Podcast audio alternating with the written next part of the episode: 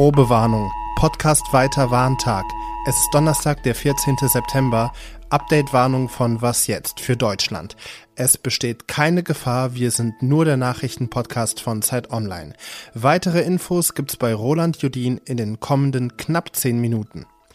Gesundheitsminister Karl Lauterbach hat seine Pläne vorgestellt gegen Medikamentenmangel. Außerdem ist die AfD weiter im Umfrage hoch und wir besprechen, warum den anderen Parteien eigentlich kein Mittel gegen rechts einfällt. Und Wladimir Putin will bald Nordkorea besuchen. Redaktionsschluss für diesen Podcast ist 16 Uhr. Mitte September langsam rollen der Herbst und der Winter heran und damit die Erkältungssaison. Wie will die Politik Medikamentenmangel wie im letzten Winter vermeiden? Dazu hat sich heute Gesundheitsminister Karl Lauterbach, SPD, mit Vertreterinnen und Vertretern der Ärzteschaft von Apotheken und aus der Pharmabranche in Berlin beraten. Wenn jeder sich zusammennimmt, wenn wir vorsichtig sind, wenn wir die Medikamente nur einsetzen, wo sie unbedingt benötigt werden, dann können wir durch den Winter kommen ohne große Engpässe und dafür haben wir uns heute getroffen. Lauterbach appelliert an Eltern, keine Hamsterkäufe zu tätigen und Hustensäfte oder Schmerztabletten zu horten.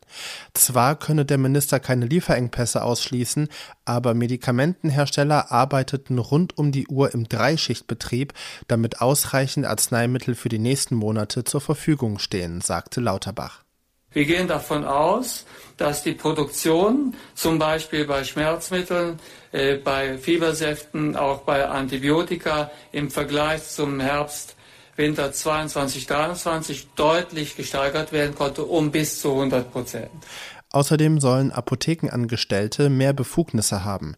Wenn ein Arzt zum Beispiel einen Saft verschreibt, aber das entsprechende Medikament ist momentan nur in Tablettenform auf Lager, dann sollen ApothekerInnen die Tabletten ohne vorherige Absprache mit dem Arzt rausgeben dürfen. Darüber hinaus habe Lauterbach eine High-Level-Gruppe in seinem Ministerium gegründet. Deren Mitglieder kommen aus der Ärzteschaft, von Apotheken und aus Pharmafirmen. Und die sollen dem Minister jede Woche berichten, ob Deutschland mit Kinderarzneien gut versorgt ist. In Hessen wird in einem Monat ein neuer Landtag gewählt und laut Umfragen ist die AfD drittstärkste Kraft. Vor allem in den letzten paar Monaten hat die Partei kräftig Stimmen hinzugewonnen. In Brandenburg finden erst in einem Jahr die Landtagswahlen statt, aber dort, laut Umfragen, ist die AfD mit weitem Abstand stärkste Partei. Und in Thüringen will die CDU eine Steuersenkung durchdrücken und dafür könnten ihr die Stimmen der AfD helfen. Eine Kollaboration auf Landesebene. Kurzum, die AfD wird immer mächtiger, etwa zu mächtig, um ohne sie Politik zu machen oder gar zu regieren? Das bespreche ich jetzt mit Ferdinand Otto. Er ist innenpolitischer Redakteur von Zeit Online und beobachtet die Alternative für Deutschland. Hallo Ferdinand. Hallo, grüß dich. Bei dem aktuellen Umfragehoch der AfD, ist da eine Zusammenarbeit mit der Partei, zum Beispiel auf Landesebene wie in Thüringen, überhaupt noch vermeidbar? Früher oder später, wenn dann auch mal die Wahlen so ausgehen, wie die Umfragen das jetzt schon nahe liegen, dann steuern wir doch auf ein Szenario zu, wo egal wie sich dann die Regierung bildet, die AfD eventuell eine Sperrminorität im Parlament erringen könnte. Ja, also mit einem Drittel der Sitze im Parlament könnte die AfD dann zum Beispiel Verfassungsänderungen blockieren.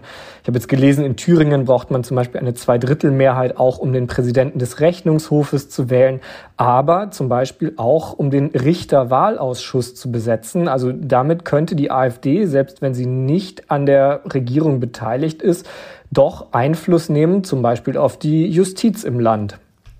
Kannst du einmal skizzieren, was befürchten denn die Parteien, wenn sie mit der AfD zusammenarbeiten? Ja, man muss sich dann damit irgendwie auseinandersetzen. Das heißt Zusammenarbeit, das heißt Kompromiss, das heißt im einen oder anderen Fall vielleicht auch einen Kuhhandel mit der AfD einzugehen.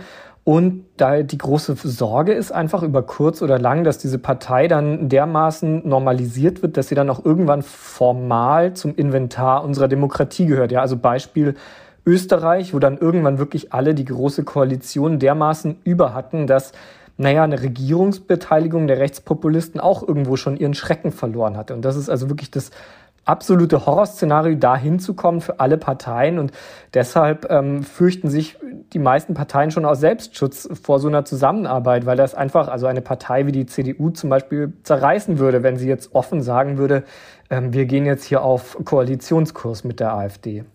Warum fällt denn den anderen Parteien bisher nichts ein, um den Aufwärtstrend der AfD zu stoppen? Tja, das ist die ganz, ganz große Preisfrage. Ich glaube, es gibt darauf viele Antworten. Also einmal sind sich die Parteien ja schon völlig uneins in der Analyse. Die Union sagt ja vor allem, die Grünen sind schuld, die macht die forschen Grünen in der Regierung verantwortlich für den Aufstieg. Die Grünen wiederum beschuldigen die Union, AfD-Positionen zu übernehmen und sie so salonfähig zu machen. Also ich glaube, beides ist nicht ganz falsch, beides ist nicht ganz richtig, aber ich fürchte, wir werden es mit einer schleichenden Normalisierung der AfD da zu tun haben erstmal. Ein Trend, der sich also fortsetzt und wir können uns schon einmal drauf einstellen. Sagt Ferdinand Otto, vielen Dank fürs Gespräch. Gerne. Momentan ist Nordkoreas Diktator Kim Jong-un zu Besuch in Russland. Und wie der Kreml heute bestätigt hat, wird auch der russische Präsident Wladimir Putin Kim einen Gegenbesuch abstatten. Putin habe Kims Einladung dankend angenommen. Ein Datum ist noch nicht abgemacht worden. Putin und Kim haben sich gestern im Osten Russlands am Weltraumbahnhof Vostochny getroffen. Putin habe in Aussicht gestellt, bald einen nordkoreanischen Staatsangehörigen ins Weltall zu schicken. Was noch? Merken Sie sich den Namen Gerhard Wissel. Er ist 92 Jahre alt, lebt am Bodensee und hat einen Offroad-Rollator erfunden. Die meisten Rollatoren sind für die Straße gemacht, also schmale Reifen, gut für den Bürgersteig, aber Gerhard Wissel wollte raus, in die Natur, in die Berge. Seit einem Fahrradunfall ist er in seiner Mobilität eingeschränkt, aber er wollte trotzdem weiter im Wald spazieren gehen. Also hat er nach eigenen Angaben eine Kombination aus Mountainbike und Rollator gebaut.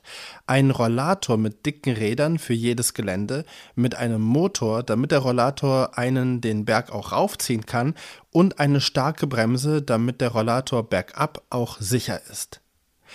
Die Produktion sei aufwendig und deswegen kostet so ein Offroad-Rollator 5000 Euro. Die Nachfrage sei aber hoch. Es gibt halt immer mehr ältere Menschen und die bleiben länger fit und wollen dann auch noch mit über 90 in den Wald. Und damit geht dieses Update von Was jetzt zu Ende. Morgen früh hören Sie hier Fabian Scheler. Er spricht über Sarah Wagenknecht und ihre Ambitionen, eine eigene Partei zu gründen. Mein Name ist Roland Judin. Schönen Abend noch. Und beobachtet die Alternative für Deutschland. Hallo Ferdin. Ich wollte gerade sagen, hallo Otto, es tut mir leid.